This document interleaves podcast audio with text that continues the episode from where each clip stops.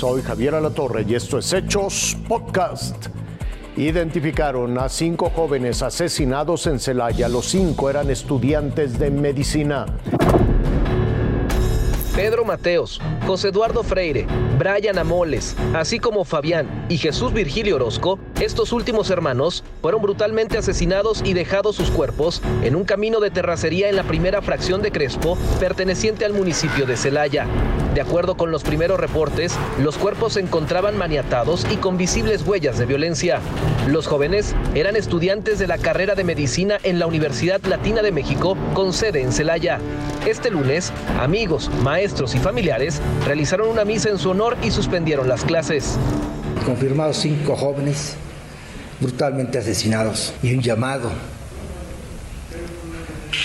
con toda determinación a nuestras autoridades federales, estatales y municipales para el esclarecimiento de los hechos.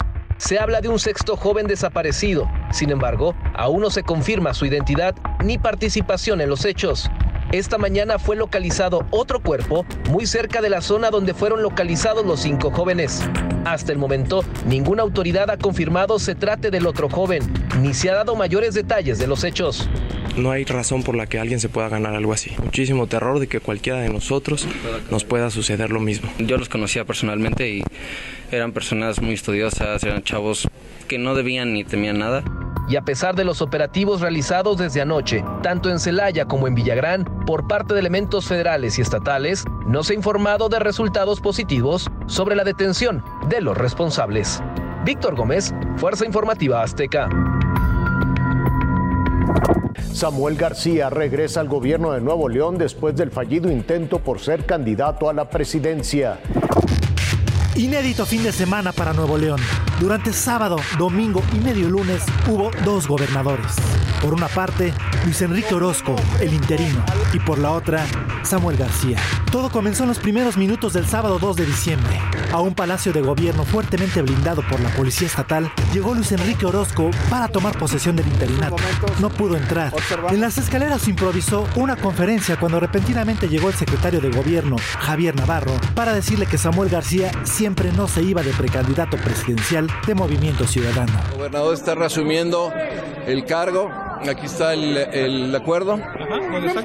Reasumiendo el cargo como gobernador constitucional. Aquí está.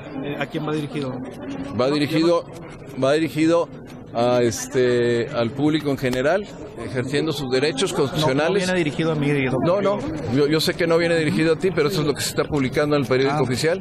El fin de semana transcurrió con un interino que solo fue en el papel porque en ningún momento pudo ejercer. Y con el arrepentido Samuel García, que argumentó no dejaría el Estado a sus adversarios políticos. Esto apenas comienza. Hoy les digo desde Nuevo León que el 2030 está muy cerca y ahí me van a tener y vamos a ganar y ya no nos van a poder bajar porque lo que hoy inició en todo México, esta sacudida de las juventudes, ya nadie los para. Este lunes al mediodía acabó la incertidumbre en el Congreso de Nuevo León. He decidido, eh, en ánimo de garantizar la paz y la gobernabilidad en este estado, hacerme a un lado y renunciar al cargo de gobernador interino del estado de Nuevo León. Y enseguida, el mismo Congreso suspendió la licencia de Samuel García para que volviera a asumir todas sus funciones al frente de Nuevo León. Con información de corresponsales, Fuerza Informativa Azteca. ¿Eres gobernador o no? Cierran las playas de Jalisco luego del ataque de un tiburón que costó la vida a una mujer. Ofrenda.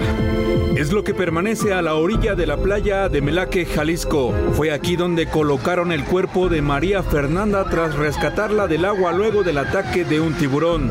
La víctima de 26 años ingresó al mar con su hijo de 5.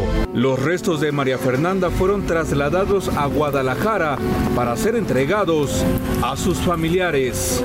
La bandera morada fue colocada en playas desde Melaque hasta Barra de Navidad para impedir el acceso de los visitantes al mar mientras intentan capturar al escualo. Con información de Marcia Castellanos, Fuerza Informativa Azteca.